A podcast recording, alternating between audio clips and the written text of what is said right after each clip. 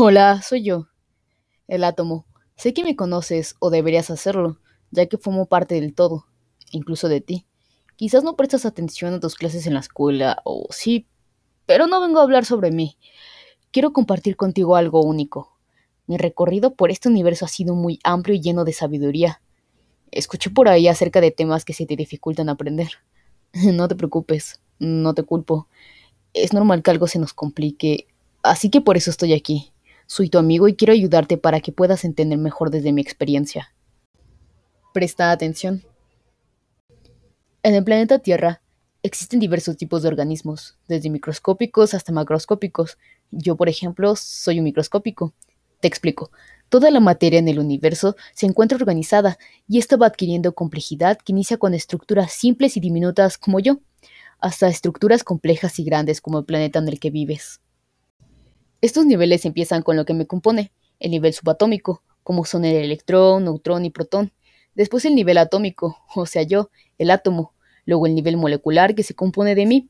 Luego el nivel de organelos formado por las moléculas. El nivel celular formado por organelos. El nivel de tejidos formados por células. El nivel de órganos compuestos de células. El nivel de sistemas que es una unión de órganos que a su vez crea el nivel de organismo.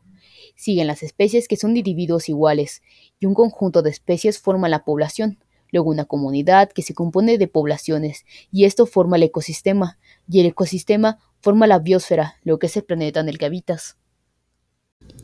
¿No es sorprendente? Todos nosotros dependemos de cada uno de estos elementos que forman sistemas para que el otro funcione. Cada uno depende del anterior, y así es la vida. Dependemos de los demás. Pero eso no es lo único sorprendente. Tú también eres sorprendente. Tu cuerpo y los procesos celulares que tiene para que puedas vivir de la mejor manera lo hacen algo único. Lastimosamente debo irme. No te preocupes. Te dejo con alguien que conoce más sobre los siguientes procesos. Cuídate. Y espero te haya ayudado. Hola. Estoy segura que sabes quién soy. La célula, obviamente. Es emocionante enseñar acerca de mí y mis procesos. Soy muy importante en ti, por eso quiero ayudarte a entenderme mejor. Eso hacen los amigos. ¿Sabes a qué me refiero? Bueno, no importa, igual te lo explicaré. Tu cuerpo tiene cuatro procesos celulares, que son diferenciación, especialización, comunicación y muerte. La diferenciación es un proceso donde una célula cambia su estructura para que pueda realizar una función específica. Existimos tres tipos de células. Célula totipotencial, que son capaces de diferenciarse de todo tipo de células. Las células pluripotenciales, que ya se desarrollaron en otros tipos celulares. Y células troncales o madre, que conservan la capacidad de división. La especialización dice que nosotras las células procedemos del cigoto. Todas somos idénticas, poseemos las mismas instrucciones. Dependiendo del órgano que formemos parte, utilizaremos una parte de la información. La comunicación celular es que cada una de nosotras tenemos una membrana celular que contiene proteínas, las cuales actúan como receptores de información. Estos receptores tienen dos funciones, reconocer al ligando o molécula señal y propagar el mensaje o señal deseada.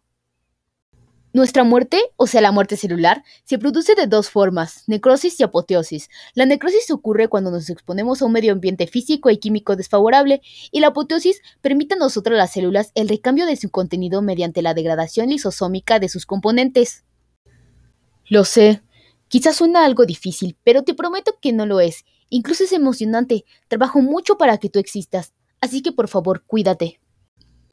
Me recuerda a lo último, pero no por ello menos importante, la regulación química, que se da gracias al sistema endocrino. Te preguntarás por qué. Pues porque el sistema endocrino regula qué cantidad se libera de cada una de las hormonas, lo que hace que el cuerpo se regule.